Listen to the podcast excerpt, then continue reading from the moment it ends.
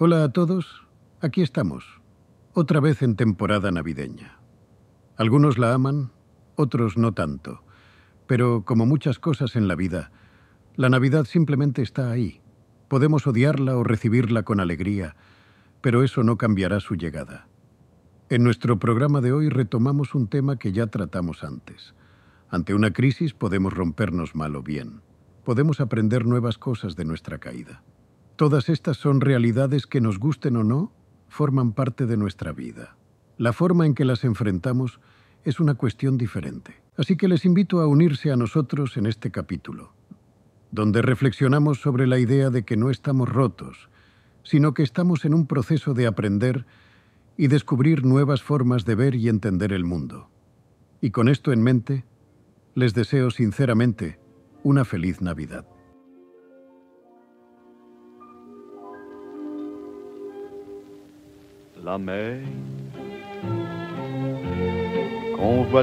Pues sí, sean más que bienvenidos aquí a la teoría de la mente. Nosotros somos miembros de Amadag, www.amadag.com y la teoría de la mente.com. ¿Qué queréis contactar con nosotros? Podéis hacerlo a través del teléfono 911198157, 911198157 o escribirnos también a info.amadag.com info.madag.com.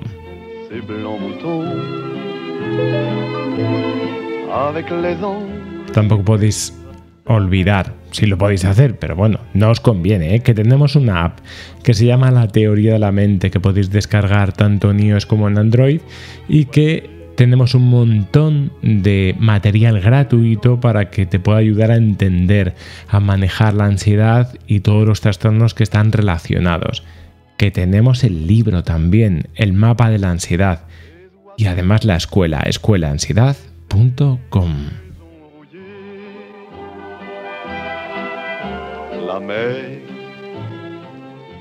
Pues llegando a estas fechas, como vamos a estar más o menos de vacaciones unos 15 días o así, os propongo recuperar alguno de los programas que quizá os hayan gustado más y en esta ocasión os traigo este. Este creo que os gustó porque ya sabéis mi preferencia por la filmografía, por las películas, por y creo que hay fragmentos de películas especialmente eh, interesantes y buenas. Y luego porque también está una serie de reflexiones y una serie de entrevistas también a personas que han pasado por este proceso y tratan de desgranarnos qué ha sido importante para ellas y que no ha sido tan importante. Espero que disfrutéis.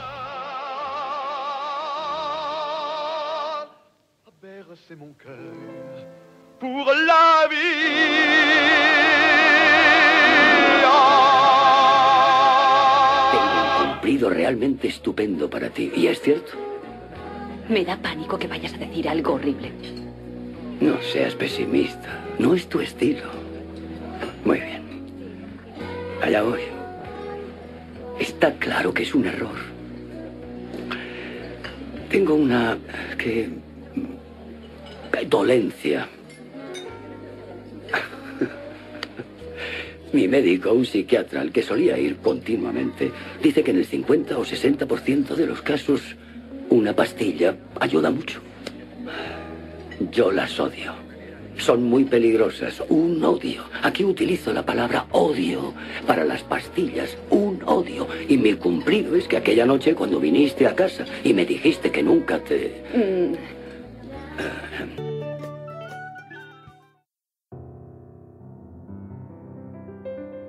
Ferdinand Chevol tropezó con su destino un día de abril del año 1879 repartía el correo en su ronda diaria por Château de Gaulle, un pueblecito del sur de Francia, cuando una piedra en la acera le hizo saltar y desplazarse unos metros.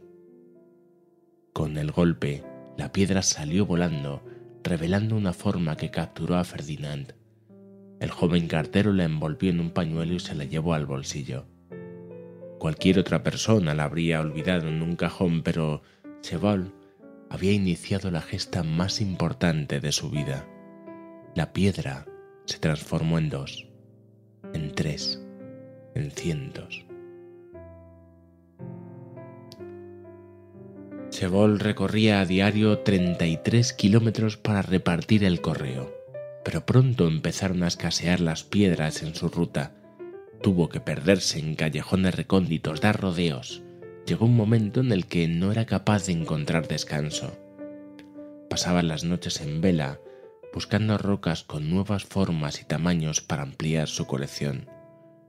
Sus trofeos empezaron a tomar forma pasaron de ensoñaciones a esculturas de animales, cascadas, una planta, una escalera, dos plantas. Tardó dos décadas en construir la primera fachada de lo que bautizó como su palacio ideal.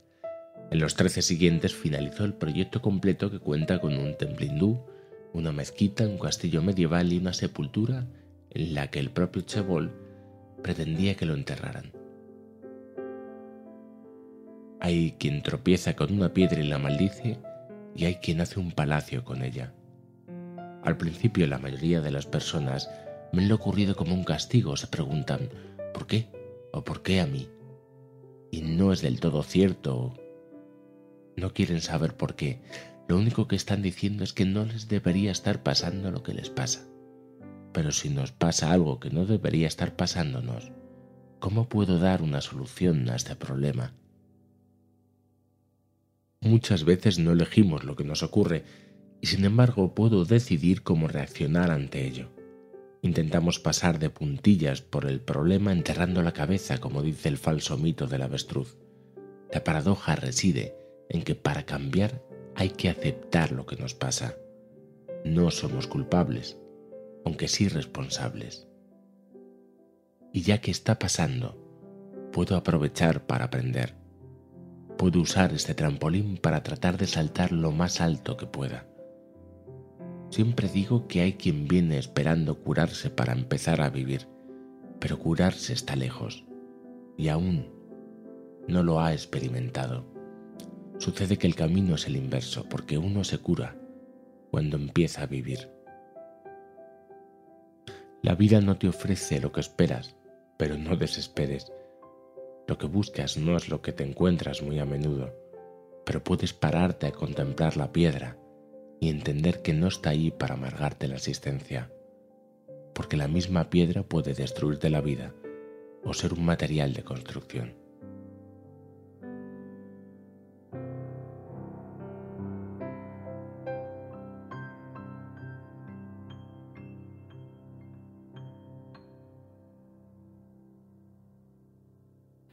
Bienvenidos todos. Bienvenidos. Gracias por venir hoy.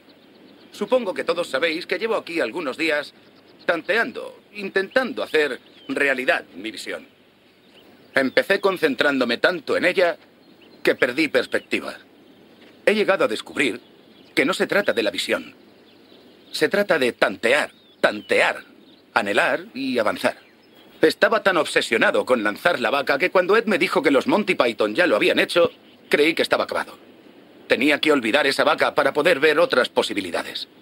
En fin, eh, quiero agradecerle a Maurice su ayuda para olvidar esa vaca. Gracias, Maurice, por hacer de Apolo para mi Dionisio, en dialéctica cartesiana del arte. Y gracias a ti, Ed, porque la verdad nos hará libres. Y Maggie, gracias por compartir la destrucción de tu casa, para que hoy tuviéramos algo que lanzar. Creo que Kierkegaard lo expresó muy bien. La existencia es lo único que está en proceso de existir. El arte es lo mismo. James Joyce también tenía algo que decir. Bienvenida, oh vida. Voy a encontrarme por milésima vez con la realidad de la experiencia y a forjar en el yunque de mi alma la todavía no creada conciencia de mi raza. Hoy estamos aquí para lanzar algo que surgió de la inconsciencia colectiva de nuestra comunidad. ¿Ed? ¿Estás preparado? Lo que he aprendido es que lo que importa no es lo que lanzas, sino el lanzamiento. Es un tío guay. Vamos a lanzar algo, Sicily.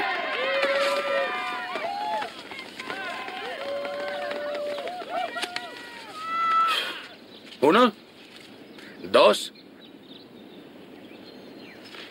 tres.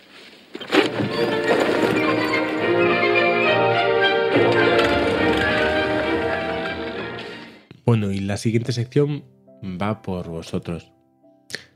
cogido la cámara, he grabado.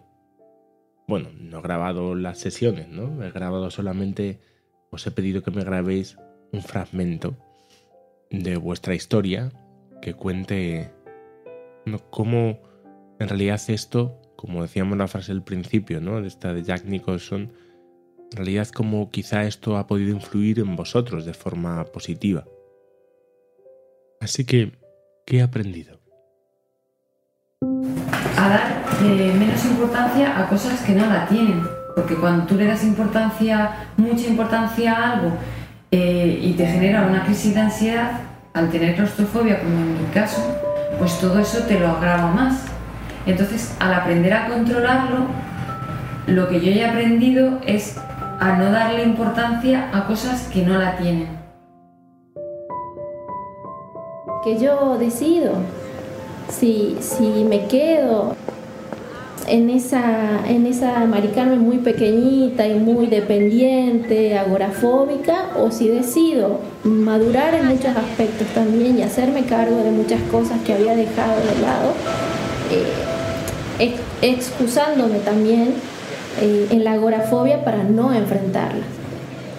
Pero sí que, que yo aprendí que mi vida eh, es mía y, que, que, no depende de que, uy, hoy, de, de, cosas mágicas, ni milagrosas, ni, ni algo que esté, ni un poder que está fuera de mí, sino que soy yo la que, la que maneja eso. Pues que se sale de esto. Que se sale, que, que te condiciona la vida, que es muy difícil. Es difícil, es muy difícil salir pero es muy difícil vivir. Qué tontería. Entonces se sale, claro que se sale, se sale de esto y de todo. Y si quieres, sales. Sales.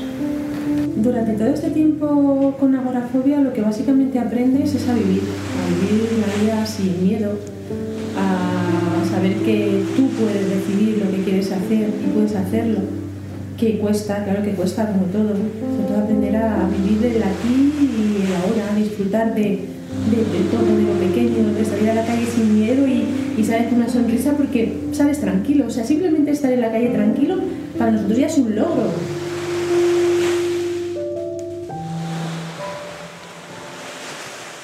Aprendí muchísimo de mí misma. Yo me conozco mucho más que de, lo que me conocía antes. Entonces es un crecimiento personal enorme. Y yo hasta, hasta te diría que agradezco la agorafobia porque me ha hecho ser mejor persona, me ha permitido conocerme mucho más y ser una mejor versión de mí misma. Lo que he aprendido es a conocerme a mí mismo sobre todo. A, a saber que, que soy una persona muy miedosa, no hacia afuera, sino hacia adentro, ¿sabes? Y, y que estas sensaciones que, que, siento, sobre todo mi desrealización, mi despersonalización, pues puedo vivir con ellas, ¿sabes? Que puedo estar con ellas, que no... Mientras yo tenga un estado mental en el que yo lo haya aceptado, son compañeras, ¿sabes? Hay personas que a lo mejor, eh, eh, no sé, mm, pues les falta una pierna, les falta un brazo, yo no siento que tenga, eso ya, bueno, pues puede ser más minusvalía, yo no siento que tenga una minusvalía, siento que puedo percibir diferente, ¿sabes? Pero no siento que sea algo que me limite. ¿Qué va? Veo que está dentro de mí. Incluso ya he rozado el punto de decir, joder, si no está, esto está, no está. Pero precisamente cuando empiezo, esto está, no está, es a lo mejor cuando lo encuentro, ¿sabes? He aprendido a hacer cosas diferentes que no había hecho antes y a no tener esa vida sedentaria. Y me ha, sido positivo.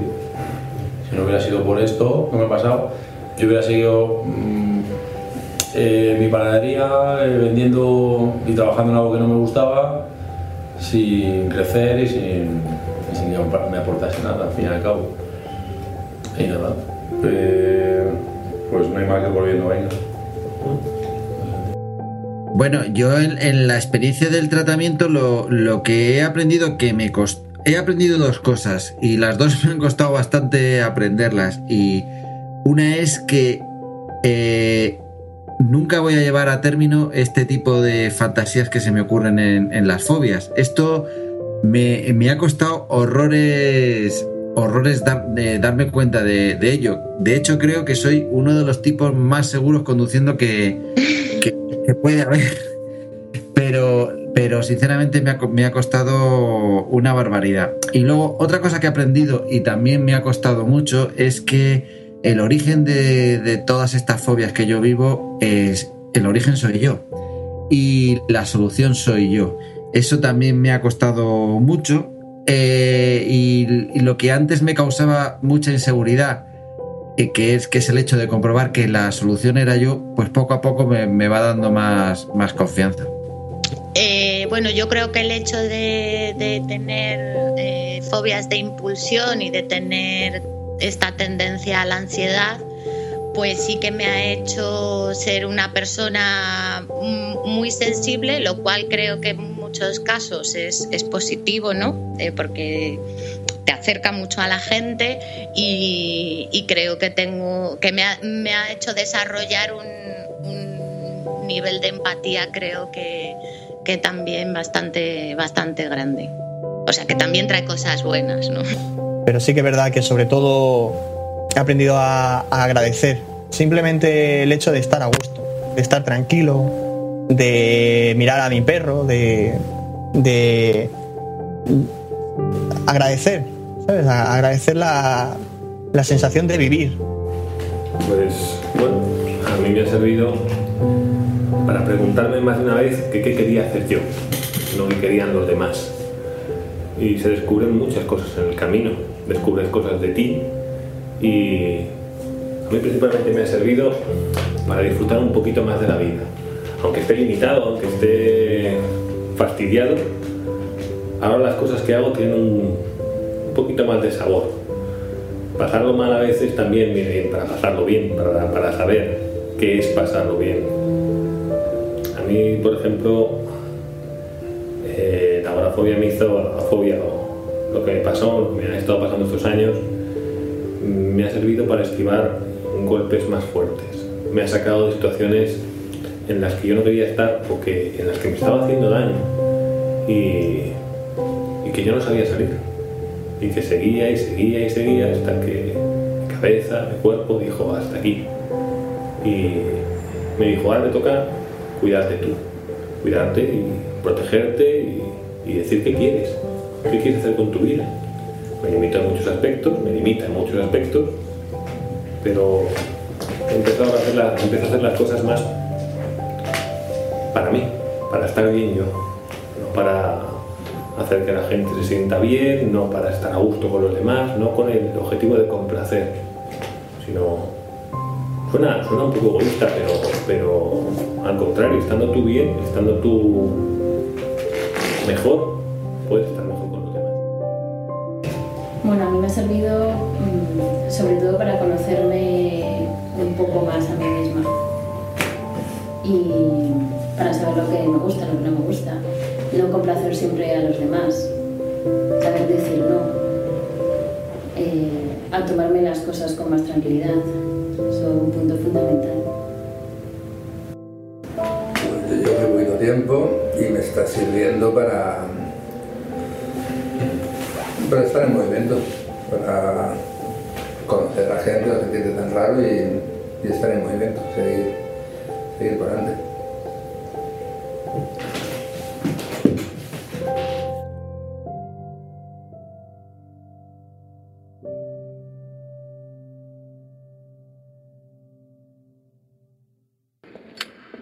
¿Qué te trae por aquí? La boda de un amigo. O creo que era una boda. Puede que fuera un cumpleaños. Lo veo borroso. ¿Y tú qué tal? ¿Has estado en Fiorano? Para la pretemporada. Eres incansable. Gracias. No estoy seguro de que fuera un halago. ¿Cuándo empiezas tú? ¿La semana que viene? No, ¿estás loco? No he conseguido la victoria de mi vida para volver tan pronto al trabajo. ¿Por qué? Es tu deber. Para demostrar al mundo que dirá que ganaste solo porque... ¿Solo por qué? ¿Por tu accidente? Nicky, hablas de otra gente o de ti. Gané, ¿de acuerdo? El día más importante en que se decidía todo en igualdad de condiciones, con coches similares. Ese día me jugué la vida y me salió bien. ¿Llamas a eso ganar? Sí. Los riesgos eran inaceptables. Estabas dispuesto a morir. Eso es perder. Sí, lo admito. Admito que estaba dispuesto a morir para vencerte. Es el efecto que provocas en mí. Me motivaste para llegar tan lejos y fue estupendo. A ver, ¿no estamos aquí para eso? ¿Para mirar a la muerte a la cara y engañarla? Vamos, hay nobleza en ello, como antiguos caballeros. Los ingleses sois gilipollas. Ya conoces mi norma. 20% de riesgo. No, no, Nicky, no, no me vengas con porcentajes. No vayas de profesional. En cuanto lo haces, matas lo bueno de esto. Matas el deporte. Jay. Jay. Tengo que irme. Cuidado con ese trasto. James.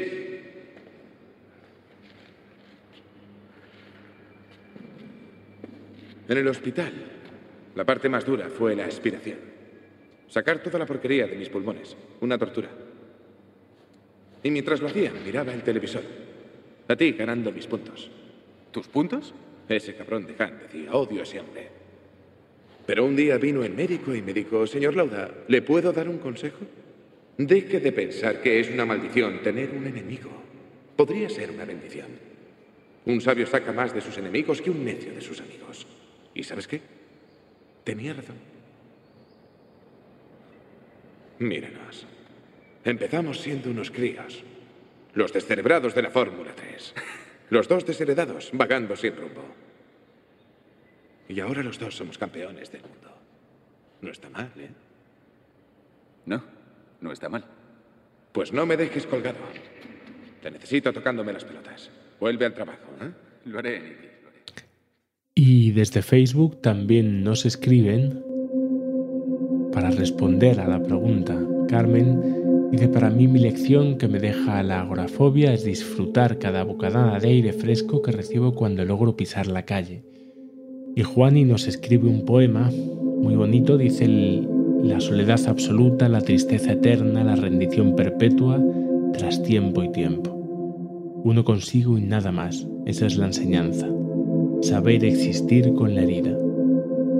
Carmen nos dice, te enseña a apreciar las pequeñas cosas, a disfrutar de lo más mínimo y cada logro de salir y no sentir un ataque te hace más fuerte y sobre todo te enseña a saber quiénes son las personas que de verdad te quieren, pues ni te juzgan por tu problema y siempre te dan ánimo para continuar.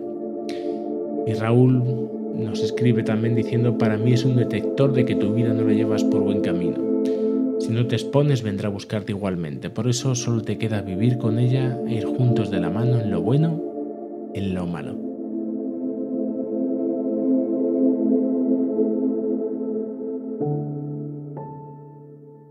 ...1968 fue un año convulso para la sociedad estadounidense.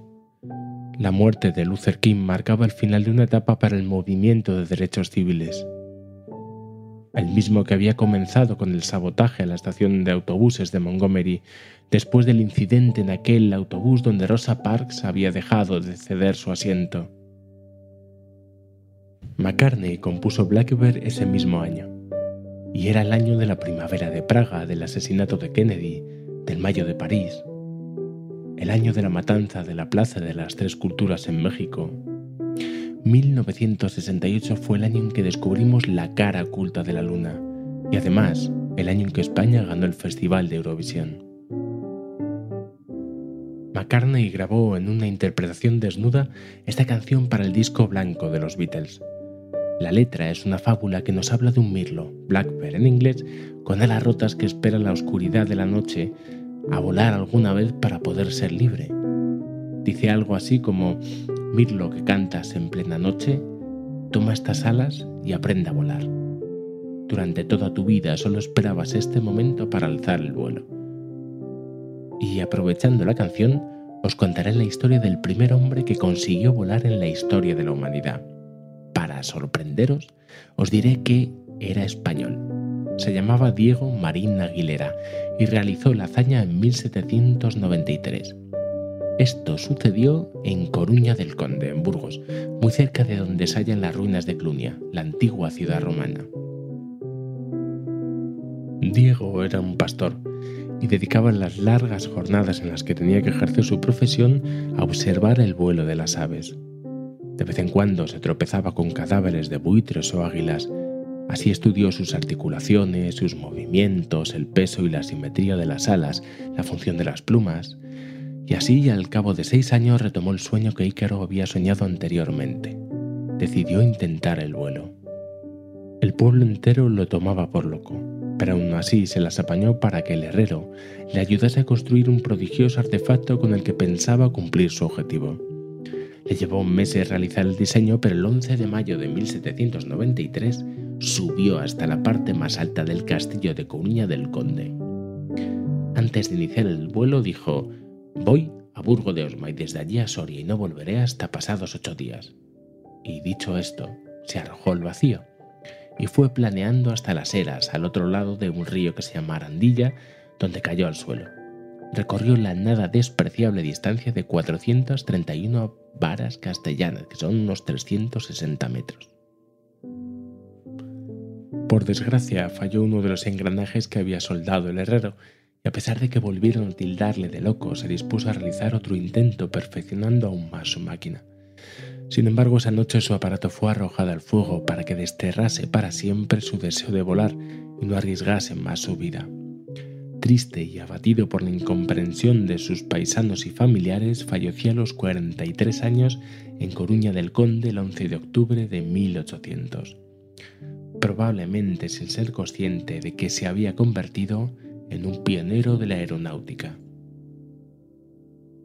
En 1993, el Ejército del Aire cedió un avión T-73 en el mismo lugar donde Diego se arrojó al vacío. Podréis ver la extraña imagen de un reactor en medio de un pueblo de Castilla. Y en 1996 Fidel Cordero realizó una película sobre nuestro osado aviador. Para volar hay que crear el espacio de aire libre necesario para que las alas se desplieguen. Para volar hay que empezar corriendo riesgos. Y esta es la historia de nuestro mirlo español.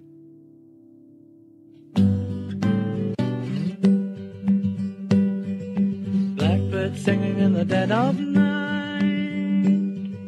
Take these broken wings and learn to fly.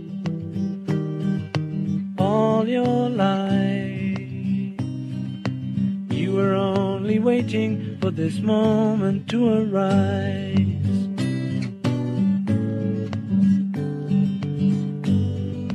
Blackbird singing in the dead of night. Take these sunken eyes and learn to see all your life. You were only waiting for this moment to be free. Blackbird fly. Blackbird fly into the light of a dark black night.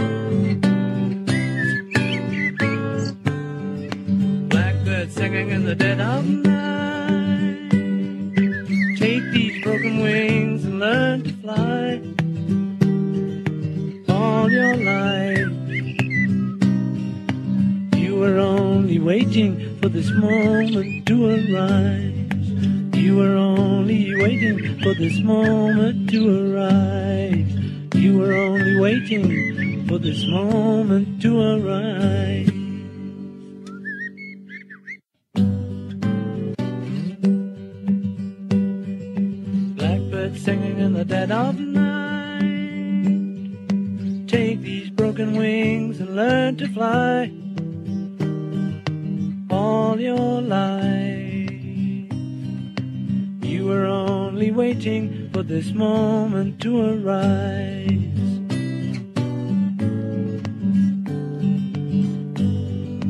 Blackbird singing in the dead of night. Take these sunken eyes and learn to see all your life. You were only waiting for this moment to be free. Blackbird fly.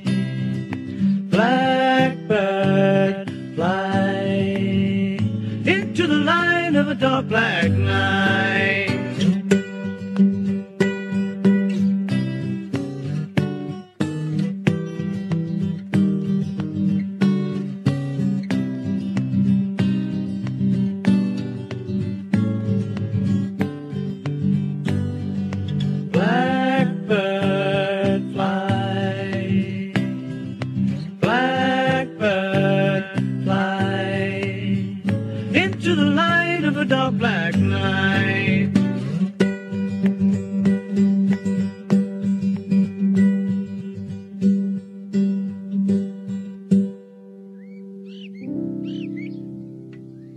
Bueno, pues aquí nos despedimos, aquí llega nuestro camino hoy, nuestra historia.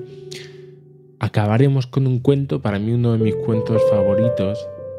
Es un cuento que sale en la película de Smoke y es un cuento de Navidad. Espero que os guste. Nos veremos en el siguiente programa. Y bueno, pues felices fiestas para todos. Y no nos vamos sin agradeceros el hecho de que hayáis estado ahí y de que hayáis estado apoyando este proyecto. Cuando quieras. Soy todo oídos. ¿Recuerdas que una vez me preguntaste cómo empecé a hacer fotos? Pues esta es la historia de cómo conseguí mi primera cámara. En realidad es la única cámara que he tenido. ¿Me sigues hasta ahora? Como un cordero. Esta es la historia de cómo ocurrió. Muy bien. Fue en el verano del 76 cuando empecé a trabajar con Vinny. El año del bicentenario. Un día entró un chaval y empezó a robar cosas de la tienda. Estaba ante la estantería del fondo metiéndose revistas de chicas desnudas bajo la camiseta. Yo no le había visto porque había mucha gente en el mostrador. Cuando vi lo que estaba haciendo le empecé a gritar. Salió zumbando como un conejo. ¡Shh! Para cuando yo había salido del mostrador, él ya corría perdiendo el culo por la séptima avenida. Le perseguí durante media manzana. Y luego abandoné. Se le había caído algo por el camino. Y como no tenía ganas de seguir corriendo, me agaché para ver qué era. Resultó ser su cartera. No había dinero dentro, pero llevaba el permiso de conducir junto con tres o cuatro fotos. Podía haber llamado a la poli y denunciarle. Sabía su nombre y dirección por el carné. Pero sentí lástima por él. No era más que un pobre desgraciado. Y en cuanto vi las fotografías que llevaba en su cartera, me fue imposible sentir ningún enfado hacia él. Roger Goodwin. Ese era su nombre. Recuerdo que en una de las fotos estaba junto a su madre. Y en otra de ellas aparecía sujetando un trofeo en el colegio. Sonreía como si le hubiese tocado la lotería. No tuve coraje. Un pobre chico de Brooklyn. Y tampoco era tan grave. Al fin y al cabo, ¿a quién le importaban un par de revistas guarras? Así que conservé la cartera. Ah, de cuando en cuando sentía la necesidad de devolvérsela, pero entre unas cosas y otras nunca lo hacía. Entonces llegó la Navidad y, y yo no tenía nada que hacer.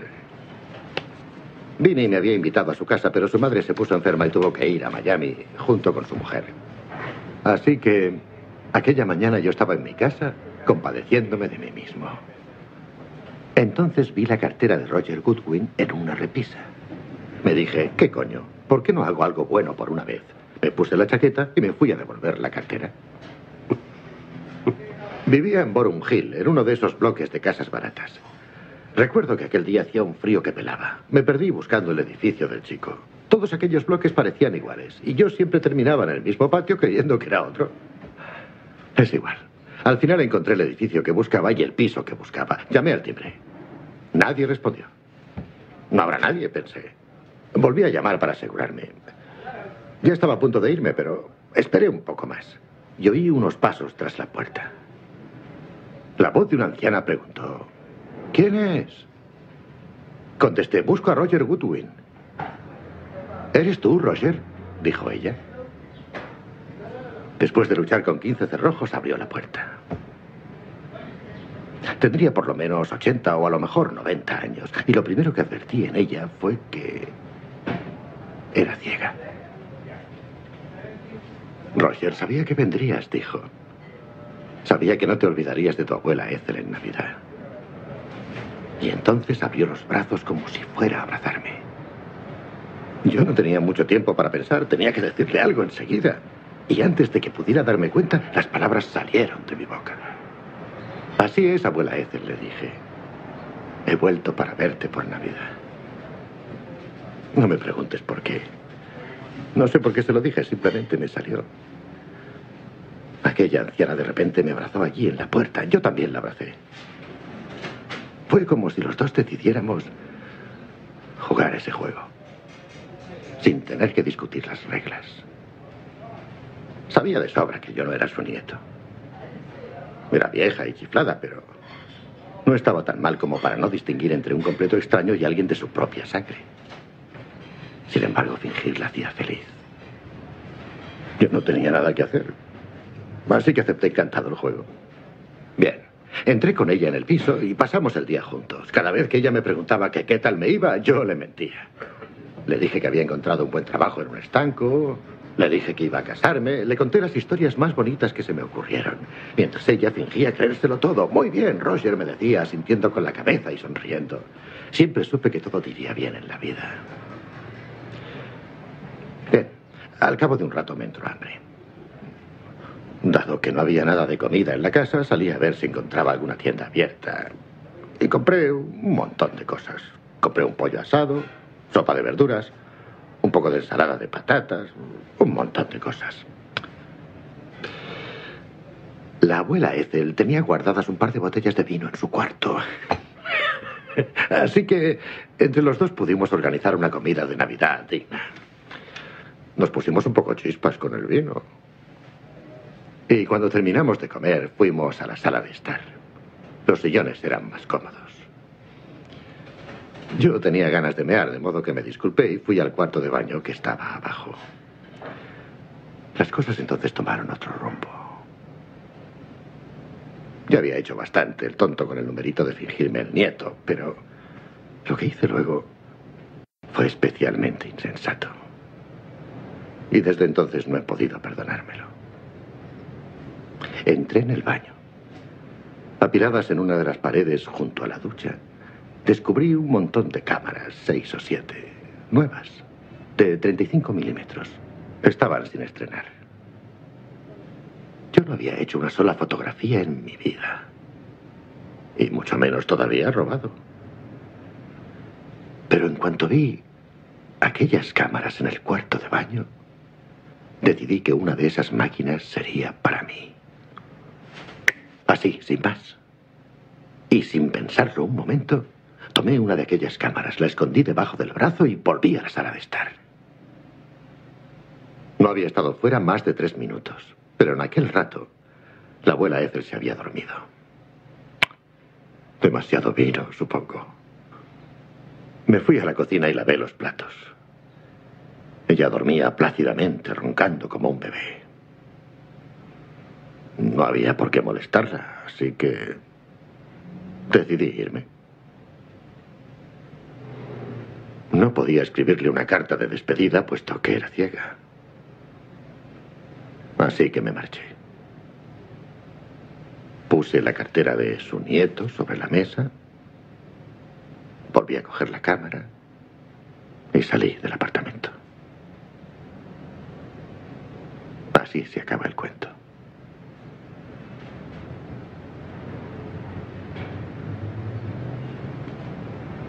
¿Alguna vez volviste a verla? ¿No volviste a visitarla?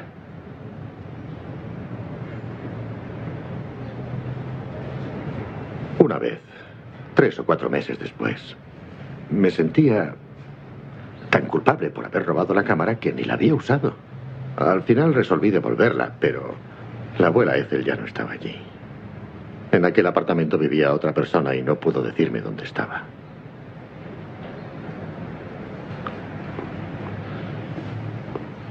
Seguramente había muerto. ¿Sí? Seguramente.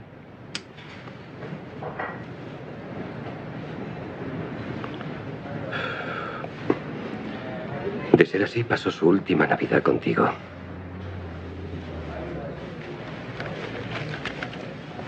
Supongo que sí. Eso nunca lo había pensado. Fue una buena acción. Fue muy bonito lo que hiciste por ella. Robé a esa mujer. ¿Llamas a eso una buena acción? La hiciste feliz. Y la cámara había sido robada. No pertenecía a la persona a la que se la cogiste. Todo por el arte, ¿eh, Paul? No diría tanto, pero al menos has hecho un buen uso de la cámara. Y tú tienes tu cuento de Navidad, ¿no?